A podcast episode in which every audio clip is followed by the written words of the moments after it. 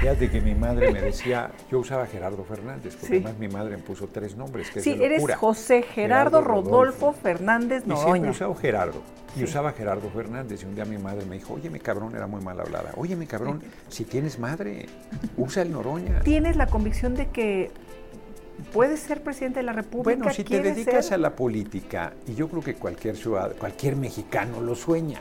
¿No? Ahora sí como la canción, como la canción de qué quiere ser estrella rock and roll presidente de la, nación, ¿no? A mí no me pueden sacar del proceso, no puede. Yo creo que es un error de los compañeros que quieren que Monreal rompa, inclusive que quieren que yo rompa. Pues mm. vete por el PT, no, no, no sé ni hacer cuentas. O sea, la encuesta que menos me reconoce, me reconoce 13%. La encuesta que mm. menos. Si quieren bajarle 10%. Bueno, pues si en eso no ganan, cabrones. En una elección competida mm. no ganan. ¿no?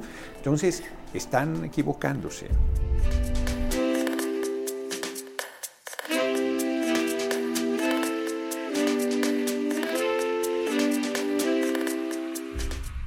Qué gusto que nos acompañen. Hoy eh, vamos a tener una charla de un hombre que sí conocemos, creó varias facetas de su vida, pero unas más que otras.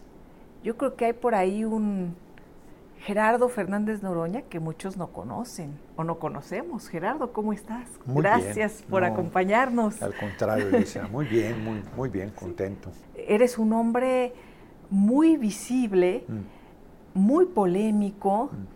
Eh, muy de redes también, de pronto eres tendencia, mm. ¿no? Eh, pero eso, conocemos al Gerardo Fernández Noroña en las redes, diputado, luchador social y un hombre que, confronta, que no calla. Mm. ¿Eres así? Sí, bueno, muy público, muy público, sí, que no deja de ser una paradoja, porque fíjate que yo era muy tímido y en esencia lo sigo siendo. En la parte social soy más bien retraído. Este, yo les digo que no polémico, polemista, que es diferente. Respondo a la polémica, este, soy firme en mis posiciones, ¿no? soy un hombre libre, ¿no? entonces digo lo que pienso y lo defiendo con firmeza. ¿no? Y además la vida me dio algunos talentos, una cabeza muy rápida y como encima leo, pues eso me ayuda mucho, ¿no? Entonces sí, sí, muy activo, muy activo. E, esa parte, varios la conocen, ¿no? Que eres un, gran lector. Mm.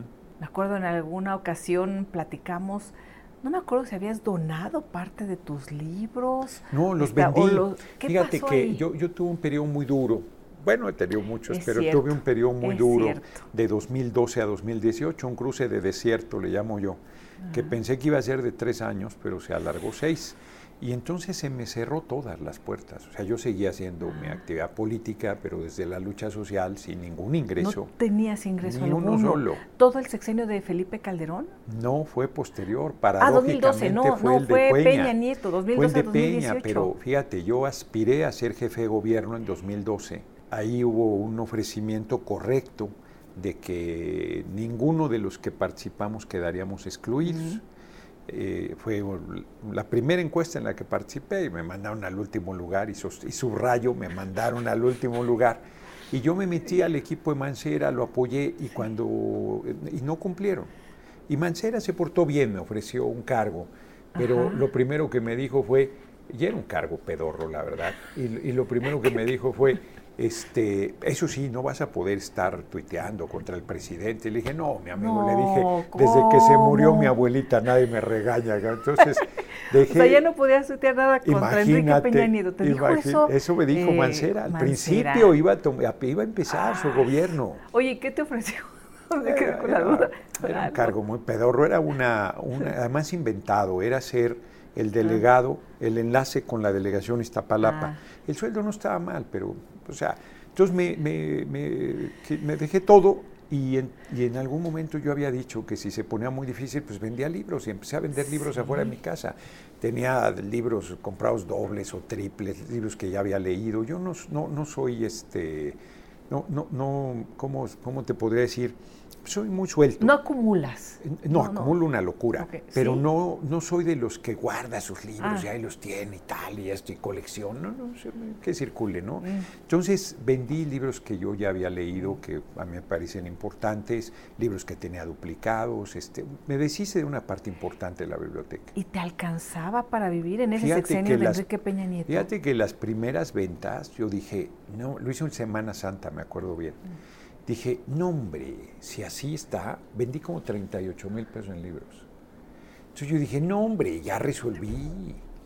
No, pero, era, pero fue por la novedad, eran, eran cuentas ah. alegres. Luego no estaba mal, o sea, vendía, si un fin de semana vendía, vendía, digamos que 7, 8 mil pesos, que no estaba mal, sí. ¿no? Este, y luego se fueron componiendo las cosas. ¿Tenés ahí responsabilidades eh, con... Eh, familia? No, mis hijos ya son grandes ¿Ya y ya eran, ya eran ah. sí, adultos. Digo jóvenes, pero ¿no? Y además, pues nadie está obligado a lo imposible, pues si no, no hay, pues no hay. Pues sí. Y, y, yo puedo ser muy austero, no soy austero no me da la gana, no, no está en mi visión, en lo personal. en lo público hago las políticas de austeridad. Pero Exacto, austeridad republicana sí, sí, eso, en lo público, pero, en lo, privado hago lo que me dé la gana con mi dinero, eso pone rabiosa a la derecha, por cierto, este, pero puedo ser muy austero, entonces puedo comer este, fonditas económicas, yo con que se coma rico me da lo mismo. Entonces no, no tuve mayor problema, después de algún momento de dificultad, y luego se fueron enderezando las cosas, yo soy de la idea siempre he sido muy roto y soy de la idea que si eres generoso no, no te va mal y nunca me ha ido mal. ¿Naciste en la Ciudad de México? Sí. Eh, ¿En dónde? En el DF, en el mero centro, en la Guerrero. Había una clínica, creo que todavía está ahí, casi cayéndose la prensa. Hace 62 años, 19 de marzo, ahí nací. Mi, madre no tenía ninguna cobertura médica, entonces ahí, ahí fue. Es eh, curioso, no, no muchos podemos eh, presumir que se nos llama con el apellido materno. Digo, pues porque, qué bonito, ¿no? De pronto también ese... Y tú eres Noroña. Sí, mi madre me decía, fíjate que mi madre me decía, yo usaba Gerardo Fernández, porque además mi madre me puso tres nombres. Que sí, eres José Gerardo, Rodolfo, Fernández Noroña. Y siempre he usado Gerardo. Y usaba Gerardo Fernández. Y un día mi madre me dijo, oye, mi cabrón, era muy mal hablada. Oye, mi cabrón, si tienes madre, usa el Noroña. Y ya que ella murió en septiembre del 2017, no vio el ah, triunfo. Hace, poco. sí, hace relativamente poco. Y yo le decía, mira, mamá, ¿quién te iba a decir que el, Noroña, ahora el Fernández ni existe? Hay quien piensa que el Noroña es el apellido paterno. Sí. sí, y es un apellido singular, muy poco común, muy pocos Noroña en México. Entonces sí, a la es como fuerte, eh, ¿no? Corto. Sí, aunque fíjate, la gente no sabe. Me decían, en la escuela bien, pero en la calle, Noreña, Noruña, Moroña, Moruña. No, no, le decían de cualquier cantidad de maneras, ¿no? Hasta que ya hoy todo el ah, mundo es pues Noroña, que hable Noroña, sí, ¿no? Bien. Oye, ¿y cómo se llamaba tu madre? Rosa María Noroña Velázquez. Rosa María. Mm. ¿Ella que hacía? Costurera. Ella fue. Mm. Yo vengo de una familia de, pobre, de trabajadoras, porque mi padre se dio a la fuga. Mi ¿Cuándo eras pequeñito? No, no, no, mi madre era jefa de familia, era madre soltera. No, no, no, no, Sí lo conocí, sí lo traté, era, ah. me caía muy bien, era un tipo con mucho carisma, muy inteligente, me caía muy bien, pero nunca vivió con nosotros. Ah. Entonces, mi madre eh, costurera, mi tía materna, Rebeca costurera, mi abuela, con la que me mm. cría en realidad, María La Luz Velázquez, Villalobos costurera, mm. mi tío, el hermano de mi madre, mecánico. En esa familia crecí yo entre puras mujeres. Mi abuela era sensacional, una mujer muy cabrona, ah, eh, de mucho carácter. Este, ella fue la, ella sacó a sus tres hijos sola, mm. ella se casó, pero el marido le salió muy acalderonado, entonces se divorció en una época en que no se estilaba, entonces era señalada, señalada estigmatizada, marcada, la divorciada. Brutal, brutal, era mujer, era indígena, era huérfana, era oh. pobre, le habían caído todas las maldiciones, y luego cuando iba enderezando se casa con este hombre que le salió muy... Eh, que murió de, de, cirrosis con delirios tremes, una cosa muy fuerte. Mm, entonces ella sacó a sus tres hijos sola y luego a los cinco nietos. Fuimos seis, pero murió uno. Entonces tu abuela fue una imagen muy importante. Sí, era el pilar. ¿Y que le decías Luz? no, mamá, le decía mamá. Sí, le decía mamá. Sí, era mi ah. madre, pero mi abuela era, con ella crecimos. ¿Y tu madre era muy jovencita? Pues no era muy jovencita, yo creo que me tuvo a los 23, que tampoco era para la época, era, joven, pero para la época, ¿no? Porque hasta pues de 16, de 15 se hacían madres, ¿no? Todavía terriblemente. Y digo terriblemente porque no lo escogen, o sea, es la hormona que te da y sin informaciones. Sí, niñas, niñas, sí. terrible. Entonces, este, sí, fui el primer, eh, fui muy afortunado, porque fui el primer hijo, el primer nieto, el primer uh, sobrino, seis años solo. Sí, el consentidazo. Como hijo único crecí seis años solo, a mi hermana le llevo seis años. Eh, mi madre reincidió después de seis años con el mismo galán, no, bueno. Así. ¿Ah, Entonces, bueno, suele suceder, suele suceder. Entonces, este, sí, fui solo, solo, solo. Oye, mm. ¿y por qué la sociología? ¿En qué momento? Eh, Fíjate que yo estudié bachillerato en físico-matemáticas eh, estudiaba todo, me, se me da bien además cálculo diferencial, cálculo integral, este, bien. Y entonces entré en ingeniería electrónica en la carrera superior en el CIME, pero no me gustó, era un desmadre, no me gustó, en Chocongo, no era en el campo del poli, no me gustó. Y entonces existía una cosa de orientación profesional en el toreo y fui, y ahí me dijeron, no hombre, estudia estudiar sociales. Entonces me dijeron, estudia derecho. Y yo, no, dije, no, derecho no, relaciones internacionales. Me dieron ahí un catálogo y me interesó, me interesó sociología. Y no estudié sociología, hombre, porque en la UAM tenías una formación marxista muy sólida, mm. muy, muy sólida, y una formación humanística muy mm. fuerte, ¿no? Entonces ahí estudié en la UAM Azcapotzalco. Azcapotzalco, ¿verdad? Sí, mis, dos grandes influencias fueron mi abuela y la universidad. A mí me cambió la vida, me dio una solidez, una formación profesional muy seria, este, y luego ya mucho después, eso ya no, casi no lo comento porque fue mucho después, eh, conocí a María Fernanda Campa Uranga, que ya murió y fue también una influencia muy importante, una mm. mujer excepcional, la primera mujer eh, geóloga, eh, ella atea, comunista, consecuente, una, una montaña ser humano, una mujer muy excepcional.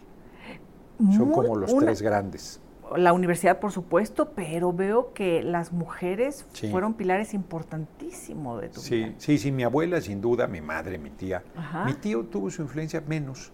Y, este, y Fernanda, María Fernanda Campo. María Fernanda. Uranga. Sí. Eh, ¿A ella la conoces en dónde? En el PRD, fíjate, una cosa ah. muy rara, porque en la, en la formación del PRD eh, no, no, la conocí ahí, pero luego en la formación del PRD en el Estado de México, ella venía de los dirigentes nacionales y se mm. fue a hacer trabajo mm. de ultrabase, decía.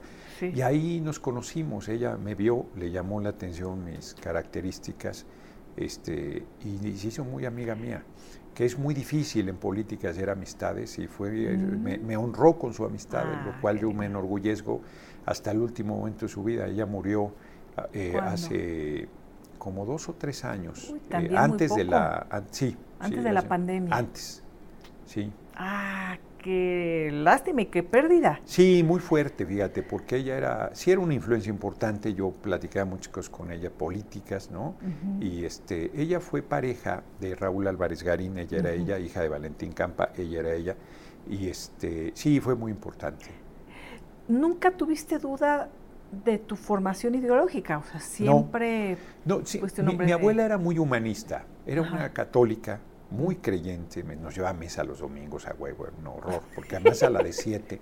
¿Hiciste tu primera comunión? No, no, ah. me, me, escaqué del, asunto, porque, y fíjate que más por vergüenza que por otra cosa, porque se fue pasando el tiempo y ya tenía yo 15 años, ya tenía yo 15 años y no había ah. hecho la primera comunión y yo decía, no hombre, van a decir que me voy a casar.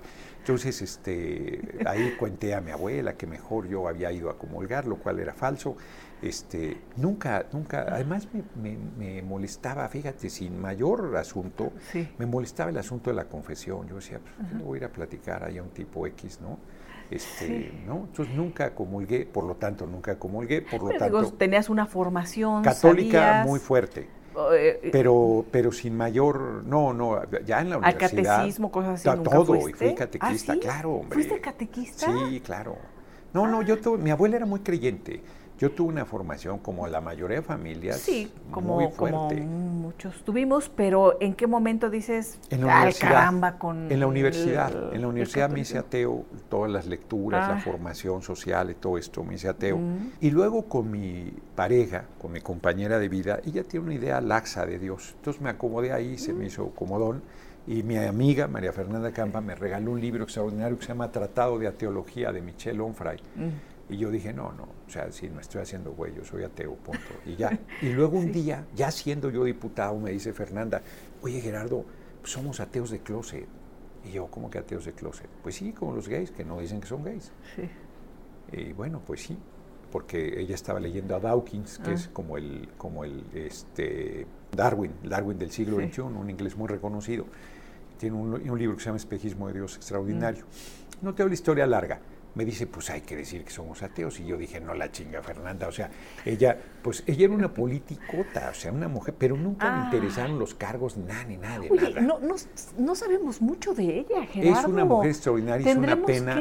Yo le decía que ah. escribiera sobre su vida. Claro. Y nunca le dio la gana. Era una mujer de, de, Entrevisté. Sí, hombre, era una mujer que le gustaba, no le gustaban los reflectores, no le gustaba, no, era muy reacia a todo eso pero una montaña de ser humano.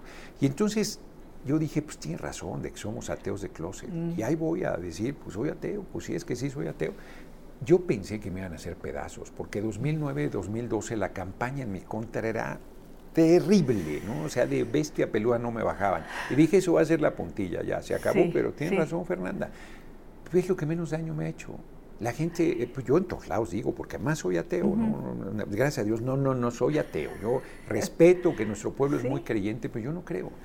Y, y, la gente, porque además les digo, a ver, yo que soy ateo, les digo que hay que darle la mano al hermano, que hay que darle la mano al hermano, que hay que ayudar al necesitado, que hay que apoyar al que sufre. les digo, y ustedes creyentes, cabrones, que hay que, que hay que quemarlo vivo, que hay que descuartizarlo, que hay que desaparecerlo. No, hombre, no puede ser. Entonces no, no ha sido ah. problema, la verdad. ¿Y no entraste en crisis en algún momento de, de, de decir, quiero creer, pero no creo? No, no, no, no, no. No, no, porque en eso sí muy racional. O sea, no, a ver, Jaime Cárdenas es mi hermanito, lo quiero mucho. Él, él, hubiera sido sacerdote. Yo decía, ¿por qué no fuiste? No, el celibato. María de la Luz. Eh, eh, eh, Se enamoró de María de la Luz. Exacto. No, no, pero más él, de veras, eres un sacerdote laico. Y entonces, además de que sí está muy enamorado. dos hijos, además, fantásticos. Sí, no, es qué bueno, qué bueno, Es un tipazo, es un tipazo. Y entonces el buen Jaime Cárdenas, yo, yo le decía, oye, pero si hay un montón de sacerdotes que tienen sobrinos. No, no, no, pero yo si hubiera respetado el celibato, ¿no? Y entonces yo luego le hacía burlas, decía, oye, Jaime, Javier, cabrón, ve la vida. Es que Dios no existe y si existe es bien cabrón. O sea, no me digas. que no me digas eso, Gerardo. No me, no me digas. No, yo nomás por molestarlo, porque yo lo quiero mucho. No, soy ateo y, nuestro pueblo es muy creyente y yo soy respetuoso. ¿eh? Yo no estoy promoviendo el ateísmo. nada. de espiritual. No, o sea, uno. No, no, no. no, ¿En qué momento entras ya a la política? Desde siempre. Yo fui. Eh, presidente de la Sociedad de Alumnos en la preparatoria, eh, representante de mi carrera en la universidad, dirigente de mi eres colonia. Tímido. Sí. ¿Eres un niño tímido? O, o, esta parte de... Es una paradoja, porque en lo público este, soy muy arrojado.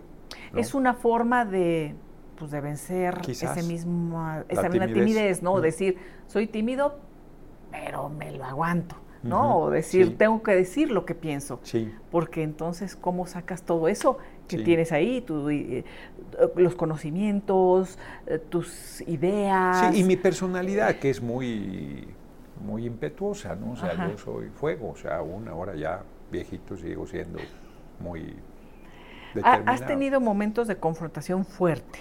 De toda la vida. ¿Siempre? Toda la vida, porque tengo el carácter fuerte. Yo tengo sangre en las venas. Mi abuela era, no, mi abuela era avasalladora, ah, era muy cabrona, pero muy, no poquito. Entonces, pues estás en los momentos de definición, en la adolescencia y todo, pues te tienes que plantar. Entonces sí había... ¿Y ella fue dura contigo? Era... Mi abuela era una mujer muy humana, pero pues fue huérfana. Entonces ella aprendió que había que salir a la vida con carácter y tenía carácter su manera de demostrar su amor, por ejemplo, en la comida, te hacía lo que te gustaba y cosas así, ¿no? Y no dejaba que te fueras sin que te despidieras de beso y cosas de esa naturaleza.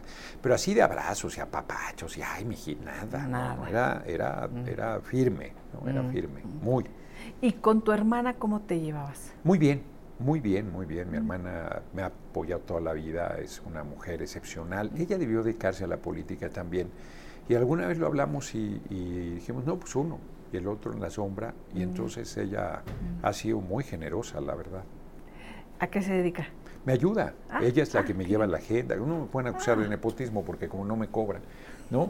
Entonces ella es que me lleva la agenda todo el tiempo. Ah, me llama la atención luego eh, cómo hay mujeres increíbles, ¿verdad? Y luego sabemos poco de ellas, pero mm. bueno, me llama la atención ahorita con todo esto que, me platicas, qué importante.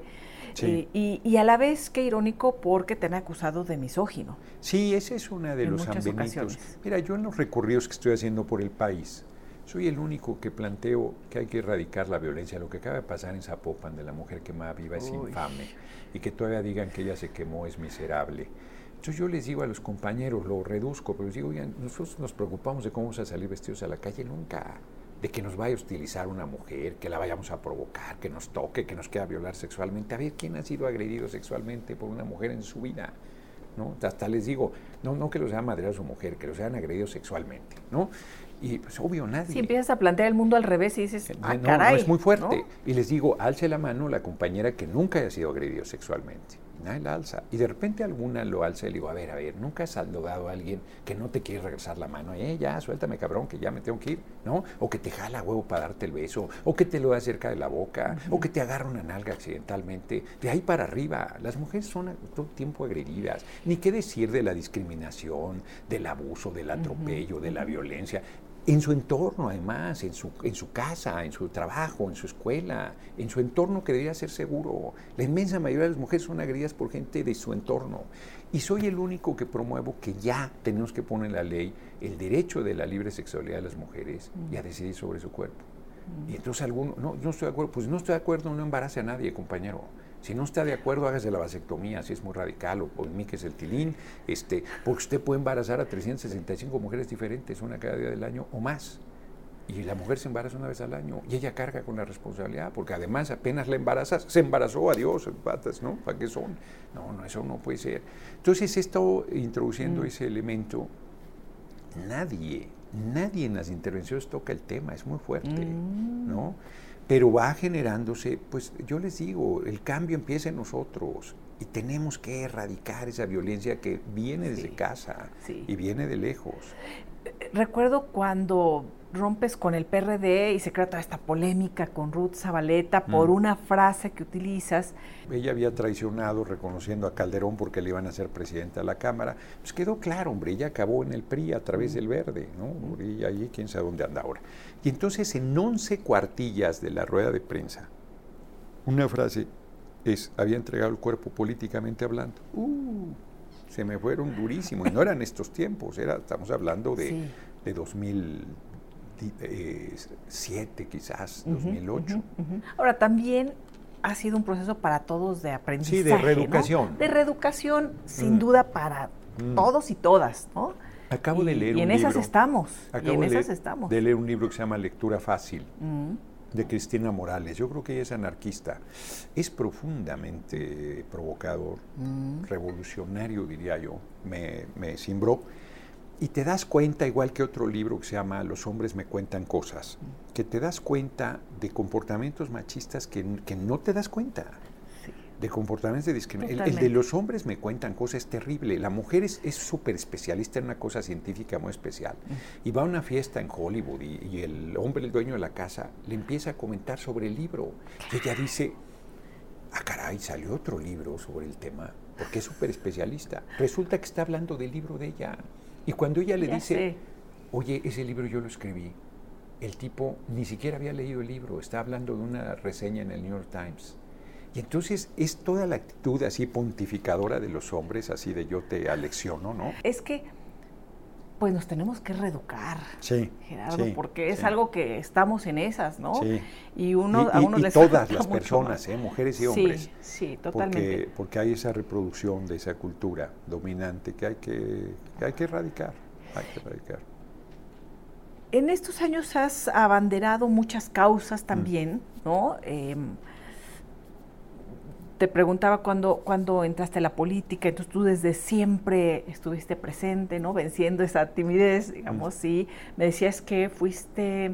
Desde representante, Fui, dirigente de la, Sociedad de Alumnos en la preparatoria, representante en mi carrera, dirigente en mi colonia, las unidades habitacionales del IMSS y me convertí en dirigente de las siete unidades del Valle de México. Eh, fue un momento muy importante, tenía yo 23 años. Tengo una foto aquí afuera de la cámara, no había rejas podías llegar a las escalinatas, está el escudo nacional de la Cámara, y yo estoy muy joven ahí, en un, encabezando un meeting, sí. ¿Y desde jovencito te, te empezaste a ligar con partidos de izquierda? No, nunca, nunca, o sea, eh, hasta el 88, mm. con la campaña de Cárdenas. Sí. Yo me traté de acercar al PMT, pero, o sea, yo que era un movimiento muy importante, fui a ver, ¿no? Y no, hombre, no, eran unos, o sea, no, no, ataban ni desataban. ¿Cómo te vinculas con el movimiento de Cuauhtémoc Cárdenas? Porque vi el rompimiento de la corriente democrática y yo dije aquí, aquí es el, ah. momento. Ahora sí tiene posibilidades la, izquierda y el pueblo de, llegar al poder, porque eran marginales los partidos de izquierda. Entonces, este, ahí fue. Ahí empecé, yo participé en la fundación del PRD, me, burlo, le digo, les di los mejores años de mi juventud. Estuve 19 años en el PRD. Muchísimo. Renuncié en noviembre de 2008 y no he vuelto a tener militancia partidaria. Dije, paso, yo ya no, no me metí a Morena, no, no estoy afiliado al PT, participo en Unión Libre, les digo yo. ¿Qué sucedió con Gerardo Fernández Noroña cuando se cae el sistema y cuando asume la presidencia Carlos Salinas de Gortari? Fíjate que en esa parte no porque esté ahora con nosotros Manuel Bartlett, que es un patriota que ha defendido los últimos 20 años el petróleo y la energía eléctrica como nadie. Es un súper conocedor, además es un duro, es muy firme. Yo tengo amistad con él y le tengo aprecio. Este, él era secretario de Gobernación cuando la caída del sistema. Pero lo que la gente no sabe, o, los que lo saben se hacen los locos, es que quien calificaba la elección en esa época era la Cámara de Diputados, era el colegio electoral y quien validó la elección de Salinas fue la Cámara de Diputados en una alianza del PRI con el PAN que logró articular Salinas y que se mantiene a la fecha.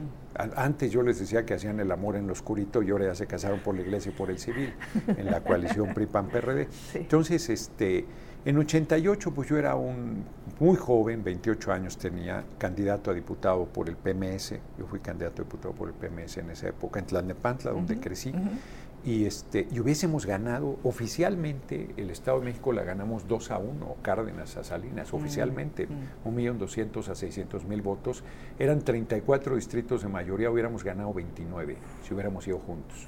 Pero como siempre, con el sectarismo de la izquierda, solo obtuvimos 7. Tenías, eh, de la idea que había que ir a, a Palacio, a pues protestar algo? No, eh, pues estuve en el meeting que encabezó Cárdenas en el Zócalo cuando llamó a la formación del PRD, como mucha gente esperaba algo más enérgico, ¿no? Este, bueno, luego trascendió que había habido una reunión con Salinas, ¿no? y que se decidió una ruta diferente. Yo creo que al más allá de críticas que se puedan hacer, Cuauhtémoc Cárdenas es un gran, gran eh, aportador a la transformación y a la democratización del país. Fue importantísima esa campaña de 88 y su liderazgo en el PRD fue fundamental, ¿no? ¿Has seguido en contacto con él? Hace tiempo que no lo veo, lo vi hace algunos años todavía eh, en la oficina que tenía con Mancera ahí en el, en, la, ¿cómo se llama? El Palacio, un, edificio bellísimo en el centro histórico, ahí en la calle de, de Chile. Este, que fue Museo de la no, no fue Museo de la Ciudad. Bueno, no sé, un edificio maravilloso que hay ahí. Eh, pero hace mucho que no lo veo, mm. hace mucho que no lo veo, sí. Pasan muchas cosas, también eh, vuelves a hacer una, una, cara visible cuando el error de, de diciembre. Mm. Ya nos adelantamos ahí. Con Cedillo, sí. Sí, que fue la crisis bárbara. E, esa crisis, bueno, donde se, se cae mm, eh, la imagen de Salinas justo antes de, salir. Primero ese 94 convulso, ¿no? el movimiento zapatista, los magnicidios, en fin. Y viene la transición con Cedillo y el famoso error de diciembre en donde se echan la bolita unos a otros. Pero donde pegó con todo a, mucha gente. Se le olvida a los sectores medios, sobre todo a los sectores medios. Esto que me estás haciendo recordar, lo voy a retomar porque se le olvida a los sectores medios que los que tenían créditos hipotecarios se convirtió en una pesadilla. Una pesadilla. De tarjetas de crédito al absurdo de que el crédito hipotecario valía más que el inmueble. Así es. ¿no? De un día para otro ya la deuda se había triplicado, los pagos se habían triplicado y además tenías que pagar por 20 Eh, y era un barril sin fondo y reestructurabas y, fondo, y, los UDIs, y a ver en qué, de qué se trata eso de los UDIs. Una pesadilla. y se le olvida a la gente, se le olvida a los sectores medios eso, ¿no? Que fue con los gobiernos del PRI, con el apoyo del PAN, y que resultó en el Fobaproa que seguimos pagando. Fue una cosa muy fuerte. Yo tenía una deuda hipotecaria y tenía una tarjeta ah. pedorra de Bancomer. Este, y, me metí a la lucha y me convertí en un dirigente importante. Cuando se da la transición, cuando pierde el PRI el poder, sí. gana Vicente Fox. En cabeza hueca de Fox, sí. ¿Por quién votaste en el 2000? No, por Cárdenas. Cárdenas. No, yo siempre he votado por la izquierda. Nunca me he hecho bolas. No, no, no, no. Yo, o sea, no, pensaste de que está bien con tal de que... No, no, no, no, no, no. Mi mayor eh, pragmatismo en esa línea fue haber apoyado a Corral cuando Duarte salía del ah. gobierno de Chihuahua. Ahí públicamente apoyé a Corral y además porque yo lo conocía y porque pues, es un tipo decente dentro del panismo que creo que ya se salió. Fíjate, nomás con Fox. Con Fox fuimos como deudores de la banca a reunirnos con mm. él. Había mucha gente clase media pues, que simpatizaba con él. Nos trató, era un, es un imbécil, o sea, es público, a estas alturas es público, pero cuando lo vimos, él estuvo a punto de reventar la sesión, porque el gobierno de Jalisco, que estaba Ramírez Acuña en ah, ese tiempo, había, le había puesto una golpiza a Maximiano Barbosa, líder del Balsón y diputado federal. Lo mandó al hospital. Ah, golpiza, golpiza física física, lo mandó al hospital, terrible. Y entonces, como decirle buenas tardes, yo le dije, oye, y si ganas, nos vas a tratar así como trato. Y se puso, pero se volvió loco. Entonces estuvo a punto de romper la reunión.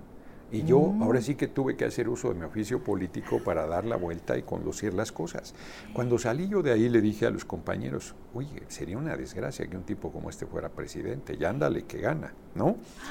Entonces, este, fue terrible. Y luego él fue, como lo dice el compañero presidente, un traidor a la democracia, porque él instrumentó, claro, instrumentó el fraude en contra nuestra para imponer mm. a Calderón.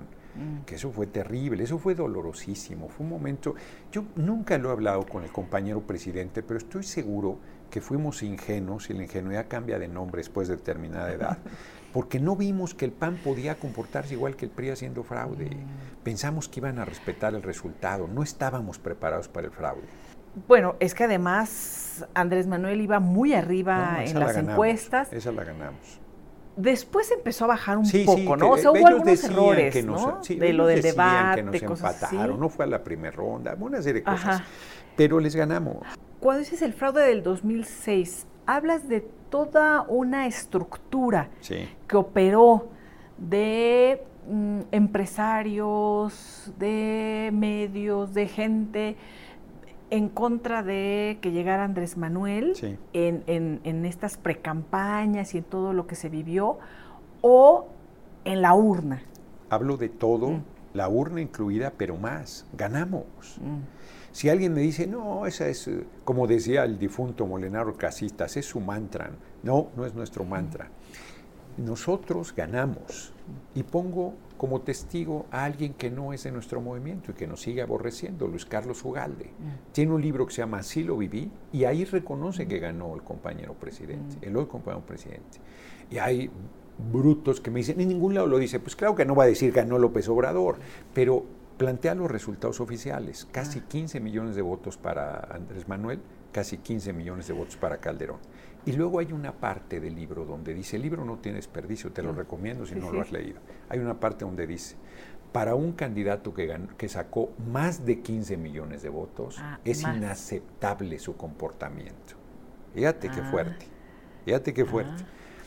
Entonces, pero además él narra cuando le entregan la constancia de mayoría a Calderón en el Tribunal Electoral y narra cómo él llegó en helicóptero Calderón y todos entraron por la puerta de atrás. Sí, y él se equivoca y llega al lugar del mitin, Luis Carlos Ugalde. la narración no tiene desperdicio.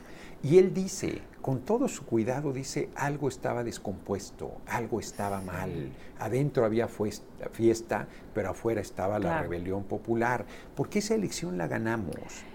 ¿Cómo amaneciste esa, bueno, no sé si dormiste, esa madrugada del, ¿te acuerdas del conteo? Sí, cómo no. Y, decir... No, nosotros supimos... Cuando el PREP y llega el resultado final, y dices, por una nada. Sí, nosotros supimos que eso estaba torcido la noche de la elección. Ah. Yo era el vocero del PRD, me había tocado jugar un papel muy importante. Y ese, ese día, eh, el hoy compañero presidente estaba en una suite en el Marquís y nosotros estábamos en la sala de negocios. Mm. Ahí estaba Octavio Romero, el mm. director de Pemex, ahí estaba Jacob Polemski, ahí estaba Claudia Sheinbaum, vocera mm. de, Andrés Manuel, yo era el vocero del PRD ya de, Andrés Manuel. Varios más estábamos ahí y Mandoki está, eso está en la película de Fraude 2006. Entonces empezamos con nerviosismo a ver que, a, correr el rumor de que no iba el IFE, que, que cabezaba Luis Carlos Ugalde, a dar a conocer el conteo rápido la noche de la elección. Y acuérdate que las televisoras daban a conocer su conteo rápido. Y yo le hablé a López Dóriga, que en ese tiempo era López Dóriga, ¿no? Televisa. Y le dije, oye, Joaquín, ¿vas a salir a dar el conteo rápido? No, me dijo. No. Es que no está claro hay un, el mismo discurso del IFE, hay un empate técnico. Ahora, yo creo que estaban así. ahora, ahora, me imagino que reconocen ese error de no haber salido a decir lo que fuera del margen, así fuera mínimo, porque ahora, ahora dicen, aunque sea poco, el margen salimos a decir. No, pero es que no fue un error, porque no, porque nadie se los iba a creer. No, no, es que esa elección la ganamos. ¿Qué hiciste? No, fue una frustración enorme. No, no, fue una frustración enorme porque la noche del domingo sabíamos que nos habían hecho una chingadera, ¿no? Andrés Manuel salió a decir, no me acuerdo qué, este, nosotros estuvimos aparte y nos fuimos a dormir. No había nada que hacer. Eh, yo creo que Andrés Manuel fue el que no durmió, o sea, haber quedado revisando los números, a ver qué había pasado, y estuvimos chocados varios días hasta que las movilizaciones de la gente dieron el voto por voto, casilla por casilla. Ahí dijo el hoy compañero presidente, el pueblo otra vez nos está diciendo el camino. Efectivamente eso es, que se haga el recuento. Y fue nuestra demanda permanente. Voto por voto, casilla, por casilla. Hubo una entrevista, se, dio el plantón en reforma, 49 noches y todo este asunto. ¿Tú estuviste cuántas noches ahí? Todas. ¿Todas? Todas. ¿Y en el plantón? Todas. Bueno, ¿ibas a algún lugarcito así a bañarte? Bueno, a, mi casa, porque yo vivo en la Plaza de Santo Domingo. Hay unas calles. ¿A la, vuelta? Pero, es más, lo aprecié al compañero, al compañero presidente, pero él iba a bañarse a Coyoacán, a su departamentito todos los días. Es muy madrugador, como consta todo el mundo. No sé cómo le hace. Y este, sí, está cabrón, a las seis ya está en su oficina. No, no, Oye, suena el despertador y tú dices otro ratito y este cabrón ya está en su oficina, es impresionante. Entonces, este... ¿Tú estuviste, dormiste ahí? Toda, ahí vivía, ahí dormía, y comía, y todo. Todo. Todo. Ahí, eh, eh, colchón inflable. yo tenía un colchón inflable. ¿Y quién estaba en tu casa de campaña? Solo, solo, solo. Ah. Era para mí solito. Mm conseguí un catrecito, que ahí lo tengo todavía, un catrecito este, muy cómodo. Qué duro debe ser vivir en situación de calle. No hemos llegado a los que viven en ah. situación de calle, esos son los más pobres, no hemos mm. llegado ahí. Mm. Este, eh, eh, teníamos tienda de campaña, y cobija, y sleeping y todo, y duro, porque además nos tocó la época de super lluvias. Es este, y, luego los rumores de que el ejército nos iba a llegar a, desalojar y a detener, fue tan fuerte que un día, todos los días encabezaba en la mañana, el hoy compañero presidente una reunión con la dirección, todos los días. Y un día nos dijo, a ver, si llega el ejército, de una vez les digo, yo me voy a dejar detener, sugiero que todo el mundo no pongamos resistencia. Y eso lo dijo un día y dos o tres días después, o a lo mejor el mismo día en la noche, la madrugada, pasaron varios camiones militares ahí en el Zócalo que no tenían nada que hacer. Se hizo un escándalo, una alteración terrible. No me lo van a creer, no me lo van a creer. Pero yo me asomé por el cierre y vi pasar los camiones. Yo tenía tal sueño que dije, bueno, si van a venir a detenernos, pues que nos detengan. Me volví a meter a dormir y me dormí. Yo dije, ahorita que me vengan a detener, no, no fue sangre fría, no fue, fue simple cansancio. Agotamiento. Simple cansancio, punto. Y no, no nos detuvieron, entonces en la mañana me, desperté y dije, ah, bueno, no hubo nada, mira qué cosas. Pero una locura el campamento.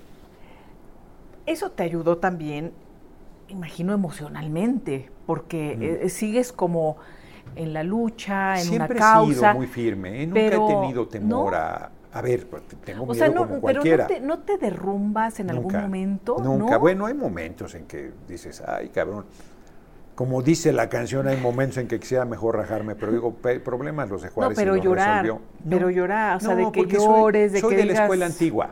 Soy de la escuela antigua. ¿Eres como mi tu abuela, abuela? Sí, mi abuela era los hombres no lloran, aguántese, la, la pongo inclusive, la- leo literatura, soy muy sensible. A mí me hubiera gustado ser músico, soy muy sensible.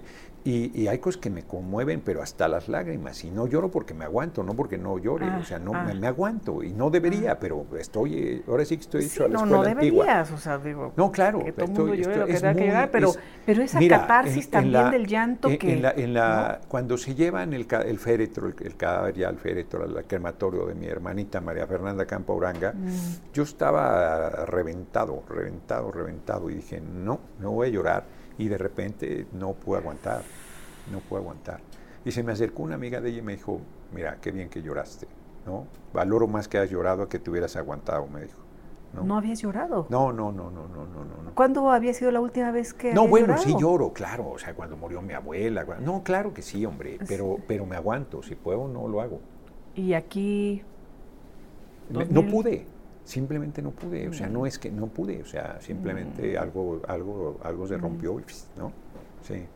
¿Y no tienes grabaciones de ella, algo? ¿De, de quién? ¿De mi abuela? No, no, no, de tu hermanita. Ah, no, hombre, ella, ella, no, hombre, es una mujer, eh, pues era una política. Digo, tu hermanita, tu hermanita de vida, de- de es- es, elección. una, es una- fue, fue una política muy importante. Por ejemplo, yo con, con el hoy compañero presidente, cuando los debates con la reforma Mm. energética del usurpador de Calderón, hubo foros en el Senado. Mm. Y entonces yo estaban proponiendo nombres y le dije, Fernanda, este, Andrés Manuel, la chata, le decían la chata. Mm. Sí, estoy de acuerdo. Entonces fue, ahí está el video de ella, es, es brillante, Ah, es una mujer. ah, ella fue ingeniera, eh, geóloga, ingeniera petrolera toda la vida, una mujer. Hubiera sido altísima funcionaria de Pemex si no hubiera sido tan libre. Su marido, su pareja de vida, Raúl Álvarez Garín, era de los grandes dirigentes Sí. del movimiento, estuvo en la cárcel. sí. Estaba en la cárcel su padre, Valentín Campa, y estaba en la cárcel su pareja, Raúl Álvarez Garín.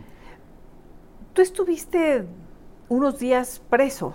Muchas veces, eh, O, ¿en muchas veces en diferentes momentos, días en Cancún, en el marco de los deudores de la banca, Sí. fuimos a protestarle a Cedillo y Villanueva era gobernador y nos Mm. detuvo y nos inventó un delito que había yo golpeado a un policía en el rostro y del golpe le había luchado el tobillo derecho. Hmm. Yo, por supuesto, Y- pues, eso es absurdo. Y este, estuve un año sometido a proceso. Estuve varios días ahí preso y luego un año, iba como junior una vez al mes a Cancún a firmar eh, la libertad bajo fianza. sí. una vez al mes. Una vez al mes, Andrés Manuel era presidente del PRD. ¿Él, él el PRD. intercedió, Andrés Manuel? Ayudó, sí, ayudó ah. para la fianza, pues, el presidente del. PRD. Y luego el PRD me daba el boleto de avión para ir, ir a firmar cada Ah. mes. ¿Y en qué otro momento estuviste? Pues muchas veces me detuvieron, muchas veces.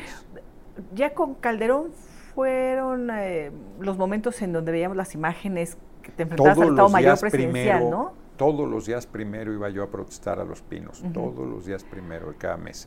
Y cuando hacía algún evento en el DF yo ahí caía. Entonces Mm. sí eran cosas muy fuertes. Yo les decía a los del Estado Mayor Presidencial, oigan, Y eran tus cuates, ¿no? no, que cuates van a ser unos buenos cabrones, pero yo les decía, oigan, este, Bueno, más bien eras cliente. eso sí, ellos. clientes sí. Yo les decía, oigan, en una de esas voy a ser su jefe. O sea, no, no sean obtusos, hombre. Y luego, a cuando llegué diputado aquí, el jefe de seguridad había sido el Estado Mayor Presidencial. Y cuando me vio, eh, se puso blanco, rojo, azul, amarillo. Jefe, a sus órdenes, jefe. ¿Qué te dije, cabrón? Iba a Te ser tu dije, jefe. ¿no? Oye, y tú decías que ibas a ser su jefe. Por eh, ser como presidente de la República. Presidente. Ya no seré su jefe porque ya desaparecieron el Estado Mayor Presidencial y Pero bien hizo el compadre presidente. Les voy a ganar. entonces tienes la convicción de que puedes ser presidente de la República. Bueno, si te ¿Quieres dedicas ser? a la política, y yo creo que cualquier ciudad, cualquier mexicano lo sueña, ¿no? Ahora sí como la Sí, canción, sí, pero- como la canción de qué quiere ser estrella de rock and De roll o grande, presidente de la, la nación, nación. ¿no? Entonces, eh, claro, pero yo ¿qué creo, vas a hacer? exacto, yo creo Sí. que como nunca las posibilidades de que yo sea candidato del movimiento son altísimas, contrario a lo que eh, quieren reconocer, porque están subestimando y despreciando al pueblo. Abajo las cosas Ah. están muy bien. Yo veo las cosas bien difíciles, pero no soy ningún ingenuo, pero veo muy bien, veo buenas posibilidades. Pero bueno, te estás sumando a la exigencia de que haya un, un proceso pues muy claro, muy transparente, el tema de las encuestas, ¿no? Sí, sí. Eh, ¿Cómo has visto la forma en que se han eh, elegido los candidatos ahora con la dirigencia? Bueno, las imposiciones son evidentes, ¿no? Las imposiciones y los atropellos son evidentes. ¿De Mario? no, bueno, yo creo que, ¿quién? Yo, creo que, es toda, toda la, estructura mm. que se ha creado. Este, por supuesto que Mario ha hecho muchos atropellos, compañero y amigo, pero pues, claro que han hecho barbaridades. Eh, en términos generales, por ejemplo, para gobernadores yo creo que han sido designados quien verdaderamente tiene mayor presencia. Yo creo que sí, pero siempre se presta a manipulación la encuesta. Yo desde el PRD, ahí la metieron primero, siempre me opuse, siempre me opuse, porque no es un mecanismo democrático y mucho menos transparente. Y luego metes varias preguntas. En vez de que preguntes quién debe ser candidato ya, por él votarías y ya, no metes otras y entonces con eso manipulas y ya. No, yo no confío en el tema y por eso le digo a la gente que tiene que hacer una manifestación muy enérgica de su respaldo a mi persona. Muy, cuando digo enérgica, muy visible, muy obvia, ¿no? Eh, para que quede claro, si no, pues no vamos a, obtenerle la candidatura. Pero no dejo de pensar en que se podría construir un mecanismo de participación de la gente. Elecciones primarias no se puede, pero quizás podríamos hacer algo. ¿Estás pensando que serías candidato no nada más del PT? No, no, Morena, PT y Verde. Siempre, eso siempre, o sea, o, en algún momento incluso pensarían en nada más candidato de PT. Morena, PT, Verde, me tendrían que hacer una canallada mayúscula. Mm a ver, van a decir, porque me tratan de cualquier cantidad de descalificaciones, pero yo no, yo a estas alturas no puedo decidir por mí. No, no es una decisión que yo tomaría personalmente. Si la gente da un paso adelante porque hayan hecho una verdadera barbaridad, yo no me echaría para atrás bajo ninguna circunstancia pero mi convicción unitaria no está a discusión. Yo estoy convencido que debemos ir unidos, Morena, PT y Verde, que sería un error. Va a ir? ¿Verde va a ir con Morena y PT? El verde está pues muy al oh. estilo del viejo régimen de lo que diga el presidente. Yo ya estoy preguntando en las asambleas, Elisa, en las mm. asambleas. A mm. ver, les digo, como decíamos en la colonia, a lo macho, a lo macho, voten. Ahora día lo feminista. No, a lo humano tendría que decir, pero a lo no humano, pero no, bueno, se, ahora como, como, acción afirmativa. ¿no? Con franqueza. Con franqueza, sí. Alce la mano los que estén de acuerdo en que el compañero presidente decida su sucesor. Y hay quien alza la mano, poquitos. Ah. Algunos así con duda, así como, no porque les dé pena, sino será esta la respuesta buena, ¿no? O sea, y luego, a ver, ¿y quiénes están? Porque sea el pueblo el que decida. Todo el mundo. Ah. No, no, a ver, nosotros no somos el PRI. O sea, nosotros no podemos hacer un proceso de simulación, o eso sería un retroceso bárbaro para el movimiento, bárbaro para el país, pero, la, pero las presiones y las tentaciones autoritarias ahí están. Las pulsiones de ahí siempre. Están, pues, ahí están. Ahora, a esas eh, hay que derrotarlas. Pero están pensando abrir la encuesta a quienes conforman la alianza, la coalición. No, sé qué estén, Nada más han mencionado como a los de Morena. Sí, no sé qué estén pensando porque son muy sectarios mm. y muy este, insensibles. Hicieron sus eventos solo con una parte de los candidatos de Morena, luego ya sumaron a quien habían dejado fuera. Pero al PT y al Verde así como si nosotros nomás les vamos a aplaudir. Pues es un error, porque además a mí no me pueden sacar del proceso. No puede. ¿Cómo es? O sea, ¿cómo, ha sido? ¿Cómo, ha sido? ¿Cómo ha sido y cómo sería? ¿Cómo han sido? Tres propone Morena para gobernador, uno el PT y uno el Verde. Mm. Se hace la encuesta y quien gana va. ¿No? Yo mm. creo que así tendría que ser a la presidencia. ¿Cuántos Morena? Tres. ¿Tres? puede meter cuatro, ¿Uno porque si el Verde no quiere meter a nadie, pues que meta uno de Morena y se resuelve el problema. Monreal ya dijo que no va a la encuesta. Porque el que como tole se quema hasta el coco que le sopla, él se duele que en la elección de jefe de gobierno él había ganado y que lo excluyeron. No sé si tiene razón o no, pero esa es su percepción. Entonces, él dice que no irá, no sé qué vaya a hacer. Coquetea mucho con la derecha, eso está claro, no sé qué vaya a hacer. Yo creo que es un error de los compañeros que quieren que Monreal rompa, inclusive que quieren que yo rompa. Pues vete por el PT, que no, no, no sé ni hacer cuentas. O sea, la encuesta que menos me reconoce, me reconoce 13%, la encuesta que mm. menos. Si quieren bajarle 10%, bueno, pues si en eso no ganan, cabrones, en una elección competida no ganan, ¿no? Entonces, están equivocándose. Este, el equipo de una de las personas que aspira es bárbaramente majadero y sectario. Bárbaramente. Yo, mira, yo tengo muy buena eh, opinión de todos los compañeros que aspiran, mm. pero creo que el equipo de Claudia, que yo le tengo reconocimiento y respeto a Claudia, es muy, este, están desesperados, están mm. desesperados y están haciendo cosas incorrectas. Yo creo que no le están ayudando, pero vaya.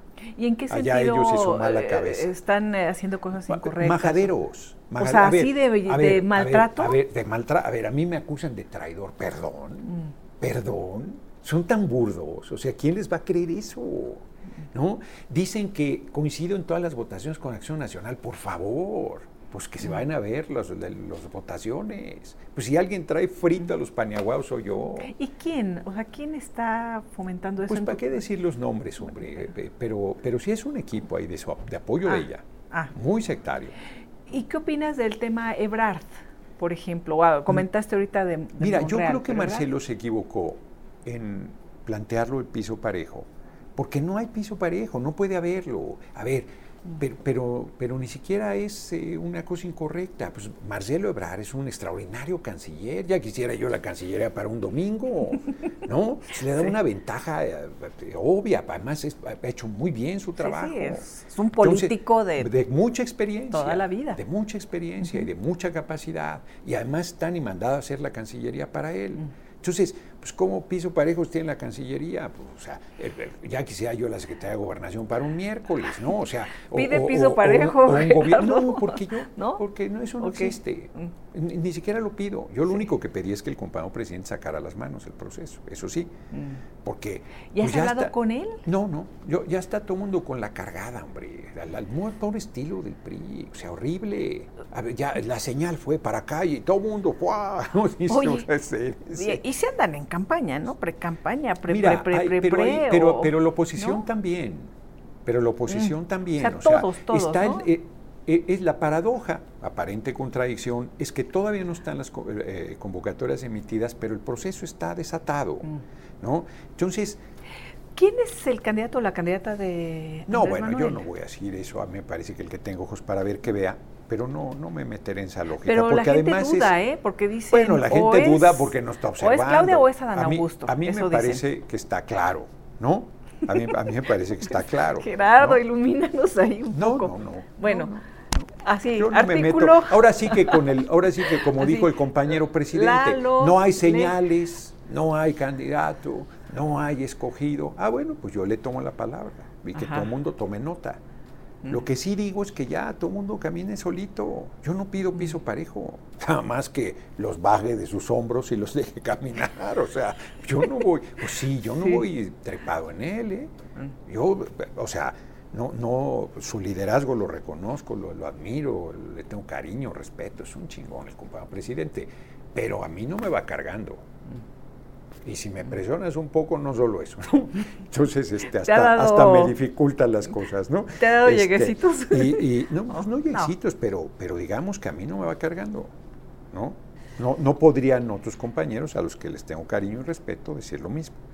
La respuesta eh, sería entonces para una propuesta, digamos, es que Al pueblo primero, La, unidad la unidad, o sea, cuidar O sea, que sean estos cinco candidatos, mm. candidatas mm. y abierto al pueblo.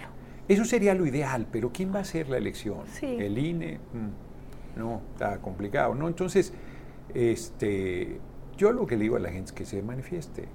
Además le pido cosas muy sencillas, que ponga una cartulina en su casa, Noroña, o, o Chingoleón, o Charro Negro, como quiera. ¿Por, qué, eh, ¿Por qué Changoleón? Eh, por la majadera de la senadora María del Carmen Telles, que mira, si yo le hubiera dicho Changaleona, violencia política de género, me hubieran, ya me hubieran hecho pedazos, pero ella te puede decir cualquier cantidad de majaderías en un debate. Rompieron ya bueno, totalmente. Tú, te acuerdas que yo no tenía buena relación con ella porque es muy reaccionaria cuando coincidimos en SDP. Ajá. Y luego nos acercó a Riola y nos hicimos cuates. Sí. Pero la mujer, o sea, es este, de un oportunismo feroz y de, una, mm. de un racismo y de un clasismo majadero. Hubo un video en donde reclamas a una señora y se volvió también así como viral de, de, qué violento Gerardo. ¿Qué, qué pasó? Ese, ahí? ese, es un, ese, es un, video, ese es un video sacado de contexto de 2019 ah. en un recorrido mío por Iztapalapa, donde discuto fuerte con un par de personas de mi edad, dicen viejitos, pues de mi edad. Pues sí, ¿no? Este. Pero además no pone el video completo, que luego le dan un manazo a Aura que iba grabando y ah. sale volando el, teléfono y que yo no agredí nunca. Yo mm. puedo discutir muy duro y estaban diciendo majaderías del compañero presidente y de Claudia Sheinbaum y yo los estoy defendiendo y los que hicieron eh, la edición de ese video y lo enderezaron fue gente del equipo de. Claudia Sheinbaum. Fíjate qué nivel de perversidad. La estoy defendiendo y la defiendo siempre. Y los tipos, como va creciendo mi presencia, entonces usan ese tipo de cosas. Ese video mm. a mí me hizo daño Pero anímicamente. Fue interno, fue, claro, fue, interno. Esa claro, y lo reviven y lo reviven y lo reviven. Ese, es un video, nunca le ponen fecha. ¿Por qué anímicamente te, afectó? Me hizo mucho daño porque me di cuenta que era de compañeros. Ya a estas alturas ya tengo la piel curtida y espero cualquier canallada de cualquier lado, ¿no? Pero en ese momento sí dije yo, uy, qué fuerte pero pues, las revoluciones devoran a sus, eh, a sus hijas y a sus mm. hijos, entonces no habría tampoco sorpresa en ello. ¿No te ha cambiado el poder? No, para nada, al contrario. Yo creo que en 2009 sí me hizo daño, porque en 2009, entre que fue muy dura la confrontación y que fue mi primera experiencia, pues sí, como que el, poder, te decía mi abuela, los inteligentes los nubla y a los pendejos los vuelve locos. ¿A ti? Entonces, no, yo, yo, soy inteligente, entonces, ¿no? Ay, perdón que lo diga. este, pero, sí te hace daño. Pero, ¿Y en qué sentido? ¿Dónde lo notaste? No, bueno, te, sí, te, vuelas, hombre, sí, te vuelas, sí, sí. sí y, sucedió algo que dijiste, ay, que te ubicó o alguien...? Muchas cosas, por ejemplo, me separé en esa época de mi pareja, de mi mm. compañera de vida que siempre he sido vago, pero ahí pues más, ¿no? Ya ahora mucho más eh, maduro, por supuesto, además ya viejito, ya me volví león vegetariano, ya más sereno, ¿no? Entonces, este, bien, no, yo tengo muy... Mira, de repente hasta digo, realmente quiero eso. Estaba, Estoy muy feliz en Tepoztlán. La casa tiene una vista maravillosa de la montaña. cada que puedo, cada que puedo. Después de la pandemia que pasaste tiempo ahí. Durante, ah. porque voy a caminar a la montaña, están mucho más relajados, me, chocan con el cubrebocas. ¿Vas a comer el cubrebocas? Pues, ¿Cómo con cubrebocas? Bueno, otro, otra de las eh, eh, polémicas que, se armó ahí de, porque hay mucha tontería ahí sobre el tema, pero lo que te quiero decir es, me estaba bañando y la luz entra y se hace un arco iris y ves la montaña, mm. ¿no? Bañándote. Mm. Y entonces salgo y le digo a Emma, se llama mi compañera de vida, si gano, ya se jodió esto. No voy a poder vivir aquí. No voy a poder caminar en la montaña. O sea, no, no estoy, a ver, yo no estoy muerto de ambición por ser candidato y presidente. El otro día fui a una reunión. Pero lo vas a buscar. No, voy y les voy a ganar y les voy a ganar. Pero el otro día estaba una reunión en Hacienda, ahí en Palacio Nacional. Estaba yo muerto de aburrimiento. Dijo, dije, de verdad esto quiero. O sea, no, no, es eso lo que quiero, pero la pobreza, la desigualdad, la injusticia social, el terrible, las terribles necesidades. Se necesita alguien que de veras, eh, que venga del pueblo y que tenga la sensibilidad del compromiso con la gente. Sí se necesita, necesitamos profundizar esta revolución. Mira, Elisa, no hemos podido ni siquiera restablecer los derechos laborales de la revolución. Mm. Antigüedad, aguinaldo, pensión, jubilación, vacación, reparto, utilidades, ni siquiera eso. Y al campo no llegó nunca. No, no, no, no. O sea, tenemos que hacer las pensiones miserables, este. No, no, no, no, no. Outsourcing tenemos outsourcing, trabajadoras de limpieza outsourcing en Palacio Nacional, no las de aquí las contratamos ah. todas, todas las ah, contratamos. Aquí. En el Senado ah. sí, en las dependencias. No, no, me aviento por la ventana, el buen, juez, el, buen juez por su casa empieza. Sí, sí. No, no, eso tenemos que regularizar, darle su plaza a todo mundo, no puede haber más temporales en el sector salud, en los maestros, en la burocracia. No, no, no, no, hay tanto por hacer. Y eso mi personalidad, mi perfil no tendría ninguna posibilidad en otro momento, ninguna. En este sí. Ahora sí. En este sí. Cuando confrontaste a. Cuando sacaste la manta sobre Felipe Calderón, se armó el revuelo ahí. Tú permitirías que un borracho condujera tu auto, ¿no? ¿Verdad? Entonces, ¿por qué le permites conducir el país? Fue muy fuerte. Y, ha estado la polémica. Federico, el propio Federico Arreola, ahora que, que, mencionamos a, dice que no, Federico, él dijo que, ya no. Pero, pero Federico dijo lo mismo y luego dice que no. ¿Pero a ti te consta? No, bueno, pues yo nunca. Primero, no soy su amigo. Mm. Segundo, no me invitaba a sus francachelas. Gastó más de cuatro millones de pesos en alcohol en los años cuando él usurpaba la ah. presidencia. Pero olvídate eso, este, era público, hombre. Pero, pero al margen de eso, su agenda solo era en las mañanas, un montón de cosas. Pero no era el, asunto no es solo esa enfermedad, sí, sí, sí, Bueno, sino que es las una implicaciones que tiene. Las implicaciones que tiene, ¿no? Pero, el centro es usurpó, es un facho, es un mentiroso. ¿Alguna vez te has topado con él? No, fíjate, la única vez que yo lo vi irónicamente fue en el debate entre los candidatos a la presidencia en 2006. Coincidimos en el baño y me dijo, me saludas al candidato, punto. ¿Qué pasó ahí? No, nada, nos saludamos, sí, nos saludamos. No, porque en ese tiempo no estaba la confrontación como estaba. Y luego en el plantón, ah. yo fui con Adela Micha a una entrevista. Yo era el posero, el plantón. Y saliendo iba entrando César Nava y le dije, oye, mm. hablaba, hablaba en los medios de que pedíamos la nulidad de la elección. Le dije, oye, mm. nosotros no queremos la nulidad de la elección. Le dije, eso la querrá Fox porque Calderón no era su candidato. Nosotros no, eh, deberíamos hablar. y nos reunimos. Y nos reunimos. y este, ¿Con César Nava? Con César Nava en casa de mi hermana. ¿Fue un buen diálogo? Fue un buen diálogo, pero me di cuenta de lo que eran. Yo no le dije a Andrés Manuel que iba a reunirme. Y me reuní con él y le dije, hagamos el recuento. Quien gane tres años, no importa lo que salga, quien gane tres años, un gobierno de transición y se convoca elecciones. No, no estoy autorizado para eso. Me dijo, pero les ofrecemos dinero. No, no, no me insultes, cabrón. ¿Dinero? Sí. ¿Así? No, no, así. No, no me insultes. Bueno, hacemos un gabinete conjunto, no, no andamos buscando chamba. La posición es esta. Y entonces el tipo, ¿no? Y entonces yo todavía le dije, con bonomía, mira, eh, oye, ¿estás consciente que van a tener que meter a la cárcel y matar gente para poder gobernar? No, de ninguna manera, es obvio que tienen que hacer eso. Digo, si las cosas se ponen muy malas y tú estás en una situación difícil, si de mí depende, te ofrezco ayudarte. Por supuesto que él no dijo nada, ni hubiera hecho nunca nada si hubiera sido a la inversa. Y al día siguiente, en el plantón, le dije a Andrés Manuel, a Luis compañero presidente, fui, pasó esto. No hubiera sido, pero ya fui. Mm. Le dije, están jodidos, Andrés Manuel, están jodidos, no están dispuestos a, arriesgar su vida para, para, lo que están haciendo. Mm. Porque yo le dije, ¿estás dispuesto a jugarte la vida? Me dijo, no, yo tengo hijos, quiero ver a mis nietos. ¿No? Entonces yo le dije, Andrés Manuel, están jodidos, no, no están en la posición nuestra tú estabas dispuesto siempre a entregar. Siempre dispuesto. Hoy estás dispuesto a jugarte siempre, la vida. Siempre, siempre, siempre, sin ninguna, eh, sin ninguna demagogia, sin ninguna retórica. Eh, mira, yo soy ateo, yo no me quiero morir, ¿qué chingados me voy a querer morir? Sí, no, pienso que me muero, me chupa la bruja y se acabó, pero no soy ningún cobarde, hombre, yo mm. nos vamos a morir de todos modos y yo no voy a decidir el momento ni cómo ni cuándo, eso no está en mi mano pero si está en mi mano, actuar con firmeza. No le puedo pedir a la gente que haga algo que yo no hago. Oye, Gerardo, fuiste también de las eh, personas que confrontó a Genaro García Luna. Sí, no se lo mandé decir, le dije lo que era. Directamente. Todo el tiempo, los tres años que vino. Cuando estaba en el poder, que era terrible, mucho. terrible, peligrosísimo. Yo sabía que era un criminal peligroso. Alguna vez iban a desaforar a Godoy Toscano. Y yo estaba leyendo Los Señores del Narco, qué descompuesta se puso Anabel. Está espléndido el libro. Y entonces eh, César Augusto Santiago quería que nosotros no votáramos en contra del desafuero. Dije, no, hombre, estoy leyendo esto si me quede corto con, con, lo que le digo a García Luna. Si le digo, si me dan ganas de decir, fui un loco, me ofusqué, no hagas caso de lo que te dije, ese cabrón es peligrosísimo. Le dije, si vas le dije si va, si desafora, si, si desaforamos a Calderón y a García Luna, voto por el desafuero de Godoy Tuscano, le dije. No, no, pues no, no, le digo, lo demás es simulación. Pues están vinculados al Chapo, le dije.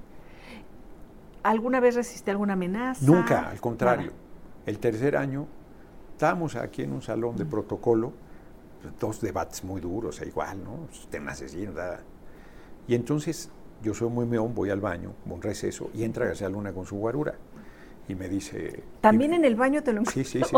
a Felipe Calderón en el baño. A García Luna, a García Luna también. entonces me, me, seco las manos y a la hora que me estoy secando las manos yo sabía que ya no había papel. Y, está, y se pone a lavarse las manos García Luna y le dice su guarura, no hay papel. Y voltea y me dice, no hay papel. No, se acabó, le digo. Entonces se agacha, pues un bañito chiquito, se agacha, agarra un pedazo de papel de baño y me lo da. Ah, gracias, ¿no? Ah. tercer ronda, le toca a Jaime Cárdenas, una historia larga, no llegó, una historia larga. Y entonces le digo, es un asesino. Y se me queda viendo así como, no, cabrón, se te acabo hasta de dar el papel, ¿no? O sea, ¿no? Y entonces yo... Somos compañeros de papel de baño. Exacto. Y me hicieron diputado por primera vez en tres años. Usted me falta, la verdad, que no sé qué, ¿no? Yo no soy un asesino. Y entonces me toca la réplica y le digo, mira, secretario del gobierno usurpador, en tres años no me habías contestado y apenas me contestas porque sabes que eres un asesino. Nunca le di tregua. Nunca me invitaba a su oficina o no, venga a mi oficina. Yo creo que a él le pasó que viendo la firmeza que yo, con que yo mm. actuaba, se generó cierta empatía, diría yo. Nunca me amenazó, nunca es nunca, mm. nunca. No va a suceder, Gerardo, como ha pasado cuando pasa en este país, que comienzan las investigaciones no en este país, sino en Estados Unidos, como en el caso de Genaro García Luna, como en el caso de Edgar como en el caso de tantos narcofuncionarios de altísimo nivel, eh, que conforman, por supuesto, narcogobiernos, mm. ¿no? un fiscal vinculado al narco, pero aquí nunca nos enteramos, siempre son en Estados Unidos donde se llevan a cabo. ¿No nos va a pasar así después de ese sexenio? No. No, Cuando se empiecen las investigaciones, no, en el próximo ni en el siguiente, sino estos vínculos que se han eh, señalado del gobierno. Pero, ¿cuál es señalado? Le dicen a Abel Hernández, ¿cuál son? Saludó a la mamá del Chapo. No, o sea, sean serios. pero por ejemplo, las... Eh, la elección en Sinaloa, en donde dice que se secuestraron a, las personas para que se votara o sea, por candidato de Morena. Dicen, bueno, pero están en el poder, es a lo que me refiero. No van y en Durango, Y en Durango el narco operó en favor de la alianza PRI-PAN-PRD. Es documentadísimo. O sea, y en Tamaulipas el narco operó a favor del narco de cabeza de huevo, el gobernador de Tamaulipas, y a pesar de eso les ganamos. Enteras, ¿no? Hay regiones, hay regiones enteras, pero nosotros no pactamos con ellos. Lo que se tiene que abrir es un debate serio sobre la legalización de las drogas. como presidente? Un debate serio sobre la legalización de las drogas. Debate serio. por eso porque, ¿no? Porque hay que, tienes la presión de Estados Unidos que son Y de las Fuerzas Armadas tampoco quieren. Yo no sé si las Fuerzas Armadas debe haber de todo, pero Estados Unidos son los hipócritas. Es el país que más consume droga en el mundo. El dinero de la droga le llega a su ciclo de reproducción del capital y no quieren que se. Pero no seguimos siendo hipócritas porque aquí podríamos hacerlo. No, no puedes. no, puedes sin el acuerdo de Estados Unidos, ah. porque Estados Unidos te acusa de narcoestado no puedes. O sea, sí tienes que ir generando las condiciones para exigir respeto y para exigir una salida conjunta. De otra manera se te vienen encima. Pero en las discusiones del Congreso también las Fuerzas Armadas han dicho no queremos. y, son importantes, eso hay tienen que una gran hay que discutirlo con, ellos. O sea, hay que discutirlo con ellos porque yo no veo cómo quitar el poder militar y económico al narco sin legalizar. ¿Qué ¿Qué vas a hacer, Gerardo, en mm. los próximos meses? Seguir recorriendo el país, seguir recorriendo el país, seguir llamando a la unidad, seguir pidiendo a la gente que me ayude. Yo no tengo dinero. Si alguien me habla y me dice, oye, te voy a ayudar, sí. ¿Y cómo está? No, no, yo no tengo ni un clavo. Yo te voy a querer un chingo y voy a reconocer lo que hiciste. Bueno, bueno, pero quiero ser candidato de, Tangancícuaro. Ah, pues está muy bien, cabrón, pues vete a recorrer Tangancícuaro porque yo no te voy a ser candidato, no vamos a reproducir lo mismo. Y la gente va reaccionando muy bien, yo estoy muy contento. Acaban de hacer una caricaturita muy vaciada mía. Bueno, pues un monero en la jornada ya estaba histérico. En tu contra. Sí, porque apoya a, la compañera jefa de gobierno. ¿no?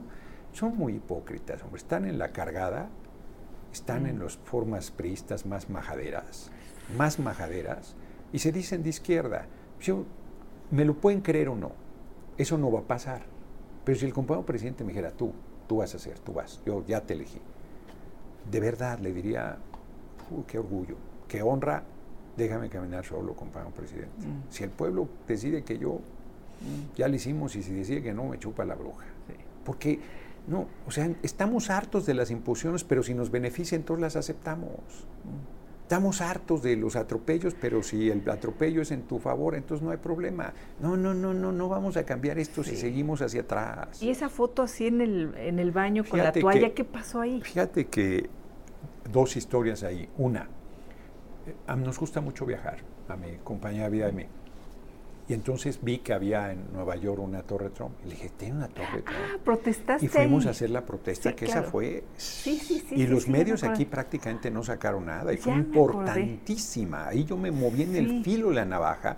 La nota con el video del Washington Post es imperdible, mm, imperdible. Mm. Entonces estamos en invierno y un día pues, yo me baño con agua fría, no importa en donde esté, siempre con agua fría. Y cuando salí de ahí, pues, estaba como 3 grados bajo cero.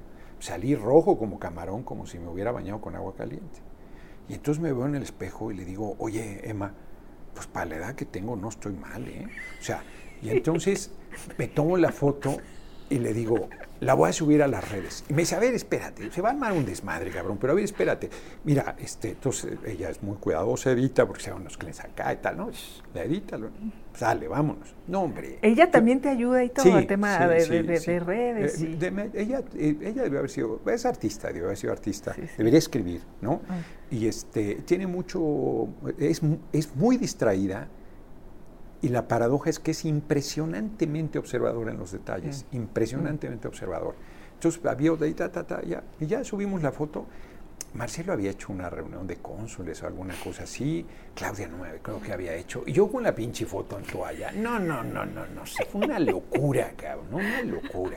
O sea, nunca pensé que iba, nunca pensé que iba a tener ese impacto. Pero mira, sin arrogancia, decía una compañera de, de redes hace poco Noroña es tendencia en Twitter. ¿Qué tiene que hacer para ser tendencia en, Twitter? Nada, existir. Pero yo ni me entero luego, no sé ni por qué hay, tendencia. Si no eres tú el candidato o la candidata. Yo voy a apoyar a quien gane. Yo les voy a ganar, pero apoyaría a quien ganar. Pero si hacen una trastada, este, pues eso no se puede aguantar. No, tienen que hacer las cosas bien. ¿no? Imposiciones no, para decirlo claro. Imposiciones no. Eso no, no, no va, yo no soy un simulador. Yo he dicho no mentir, no robar, no traicionar los postulados que propone el compañero presidente que son nuestros ya. Yo digo que hay que sumarle, no claudicar y no simular. ¿Podría ser candidato de otro partido? Espero que de, no. De la derecha nunca. Derecha no, pero MC, por ejemplo. No, no creo, no creo. MC tiene su candidato. A ellos les conviene ir solos con, parece indicar con Luis Donaldo ya que lo oigan hablar a ver cómo le hacen, pero este, hoy trae eh, presencia, ¿no? Entonces, este, ya les conviene, porque las coaliciones no son coaliciones, son candidaturas comunes, y el partido más grande se beneficia y los otros se afectan. El PAN ha capitalizado la coalición con el PRI y el PRD, y a Morena, que es el partido más grande y todo, de todos modos capitaliza, y el Verde y el PT les afecta la manera. Si fuera coaliciones sería diferente. Si fueras candidato, mm.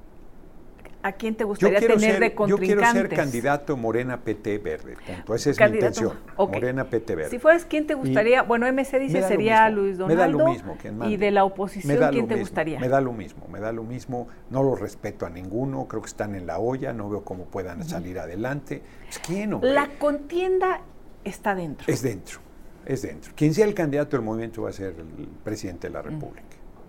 No, no tengo duda, a menos que nos rompamos y nos, nos, compliquemos solos.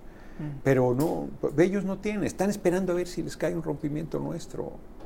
Mm. No, no, ellos soñarían con quebrar, rompiera y se fuera de su candidato. No, ¿Tú crees quebrar? Uh, no, no lo hará. No, no lo hará. El candidato del PRIPAN, no, no. No, pero que, que, rompa de pues, pues que si no es que no, no, o de una alianza de, mayor. podría ser, pero no, no creo, no, no lo hará. No, no creo, la verdad. No, es, eh, a ver, ¿Monreal? pues Monreal coquetea con el asunto, ¿no? Coquetea mucho con el asunto. Le salió bien en 2018, al, final logró una buena negociación, tiene el liderazgo del Senado. Yo no sé si va a romper. Platiqué con él hace poco, a breve ahí me lo encontré a la salida del estacionamiento. Le dije, no rompas, cabrón, sería un error. ¿Ves a alguien más, además de las eh, Monreal, eh, Ebrard, eh, Adán Augusto, ¿cómo, Claudia? una candidatura a la presidencia? De la nada. No se puede. Al propio Adán Augusto es mi hermanito y lo ha metido muy forzado el compañero presidente. Y no es muy buen compañero, yo lo quiero pero pues va, batallando porque y, en los tiempos ya, ya corrieron, ¿no? así es. Con estos tiempos, ¿a quiénes verías? ¿A Ebrard o a Claudia? Bueno, eh, eh, ellos, dicen que son los punteros. Yo, yo creo que no están siendo sinceras las encuestas, porque además luego ni me incluyen. Ah. ¿No? Yo, o sea, ¿tú verías a quiénes? ¿Claudia, Ebrard y Gerardo? Yo, creo que le estoy disputando y de verdad creo que les voy a ganar. Y medio mundo va a decir, está perdido. este Bueno, este, se enojan, ¿no? ¿Cómo se le ocurre? Pues, ¿cómo se me ocurre? Pues la Constitución. Ahora sí que, como dice la canción del que quiere el Quijote aguamielero, yo pensé que éramos iguales a según la Constitución, pues cumplo los requisitos constitucionales, pues por eso se me ocurre, ¿no? O sea, simplemente. Pero además, pues, ¿quién les dice que no les voy a ganar? Fíjate, Mohamed Ali, tiene, hay un libro buenísimo, El Rey del Mundo, mm. que narra cómo llegó al campeonato del mundo a los 23 años, fue campeón olímpico a los 20 y cuando reta al campeón del mundo, todo el mundo dice, ese muchachito pendejo, bocón, este, lo va a hacer pedazos porque el Sonny Lisson era un monstruo, ¿no? De un, efectivamente de un golpe lo hubiera hecho Pinole, por lo menos que no le dio nunca. Y entonces el Mohamed le dice la paz provocando y todo, está genial porque cuando le gana, dice, al séptimo round lo voy a noquear. Y no lo noquea en el, en el séptimo porque en el sexto ya no se para Sonny Lison al séptimo suena para que regresen y él no se para. Dice, ya me retiro, ¿no? O sea que pierde, ¿no? Y lo primero que hace Mohamed Ali es se va a las cuerdas donde están los periodistas y les dice, tráguense sus palabras, ¿no? Me ¿Vas dan, a hacer eso? Me dan tantas ganas de decírselo. ¿Vas a hacer eso? No lo voy a hacer porque no soy rencoroso, pero me dan, pero me dan, pero me dan, pero me dan tantas ganas, o sea, porque de veras son de una majadería subida, son compañeros, pues que, a ver, vienen de la izquierda supuestamente, pues todos somos iguales, ya eso aspiramos. Mm. Y entonces ellos creen que tienes que tener determinado pedigrí para poder aspirar o que te pongan una palomita. Oye, qué, qué fuerte. Te darían ganas de decírselo a los compañeros, sí, no lo vas a hacer, pero, pero ya lo saben. Exacto, ya saben lo que pienso. Creo, pues Gerardo. Pero, pero ahí sí. no soy rencoroso, o sea, ¿no? Yo sí tengo buena memoria, pero no soy rencoroso. Hay que centrarse en la transformación del país, en responderle a la gente, la impunidad. La gente mm. sí quiere el juicio a los expresidentes. Yo digo que no solo a ellos, sino quienes se enriquecieron, no solo en la esfera política, sino en la esfera privada. Todos, Eso es una majadería. porque creo que vienen cosas fuertes. Ahora todavía, mientras grabamos esto, no hay juicio allá en Estados Unidos con el tema García Luna, pero eso va a ser una cosa tremenda. Entonces ahí veremos ciertas cosas del sexenio de Calderón, pero del sexenio de Peña, los periodistas lo han consignado, Gerardo, y se han topado con pared al enfrentarse a las fiscalías. Sí, eso no puede quedar. o sea, ¿qué, ¿qué, pasa ahí, no? El Peñanito pues sigue exiliado en la extrema riqueza. De Salinas a Peña es, eh, Salinas es el lampón más peligroso, es inaceptable la impunidad y, el daño que le hicieron al país. Y tienen que responder por él. Es el líder, es el capo de capos, como dice el ¿Sigue moviendo hilos? Es el capo de capos, como dice el compañero presidente, sin duda. Y es el generador de la oligarquía nacional. Bueno, Los 16 que concentran 143 mil millones de dólares a él se la deben empezando por Slim. Empezando por Slim es cuando dicen que no saben si vendió o compró, ¿no? Sí, exacto, ah. porque hay quien ha insistido que es prestanombres. Este, pero esos que tengamos para ver que vean. No, todos ellos deben ser procesados. ahora que escuchas al presidente decir que, pues, Slim hace poco, por ejemplo, habló muy bien de él. Sí, que es austero, dice. Yo creo que yo creo que es un eufemismo para decir que es tacaño. Si tienes 80 mil millones de dólares y eres austero, ¿a qué quieres 80 mil millones? O sea, pues sí, ridículo, ¿no? Pues a lo mejor te veremos de Palacio a Tepos. Pues sí, pues sí, no estaría mal. ¿Pero vivirías en Palacio Nacional? Pues yo creo que sí, porque podría vivir en mi departamento del centro histórico, pero si hoy, sin ninguna arrogancia, yo salgo a desayunar a cualquier lugar de ahí del centro y parezco camión suburbano, me van parando en cada... Imagínate si fueras presidente, no, no, no tienes manera, te echas dos horas de Santo Domingo al, al Palacio Nacional. ¿Y si no, ¿Te vas a ir Bueno, si no gano, con mayor razón voy para allá, pues sí. ¿Y harías algo más? ¿Seguirías en la función pública? Yo no voy a morir siendo político, pero no, no sé qué me depara el destino, ni estoy buscando ningún premio de consolación, ni nada parecido, ¿no? O sea, yo estoy en la mente de ser el relevo del compañero presidente. Si gano, bien, y si no gano, también, ¿no? Si tengo que volver a vender libros, no tengo problema. Todavía tienes, te quedan un chingo, pues ahora mi capacidad económica es mucho mayor que mi capacidad de lectura. ¿Y sigues comprando libros físicamente? Acabo de ir a la, acabo de ir al péndulo, sí, Yo, yo soy de la escuela antigua. El libro en el papel, el cine en el cine, el café con cafeína. Oye, y los subrayas y, y, el sexo presencial. O sea, yo soy de la escuela antigua, ¿no? Sí, subrayo, pongo notas y todo, sí, sí, claro. Y cada que voy a la librería soy peligroso, pues salgo con un cargamento, ¿no? Veo tal, tal, tal, y lo digo, no voy a acabar, hombre, no, no, no me va a dar la vida para leer, pero bueno, es mi proyecto de lectura, ¿no? A seguir disfrutando la vida, la lectura, el campo, la política, la intensidad. La vida, la disfrutando vida, la vida, porque la vida es eso, hombre, retos, dificultades, lucha, compromiso. Y yo te agradezco que nos hayas platicado un poquito más. Un poco de, todo. De, todo, de ti, y que ojalá podamos seguir charlando. Cuando gustes, y para que acabe de arder la derecha, soy un hombre feliz, muy feliz. Ahora sí que como dice Silvio Rodríguez y quiero que me perdonen todos los muertos por mi felicidad. Soy muy afortunado, muy afortunado. Gracias, Gerardo. Eh, que la felicidad siga fluyendo. Eso. Que irradie, que irradie a los demás. muy bien. Gracias.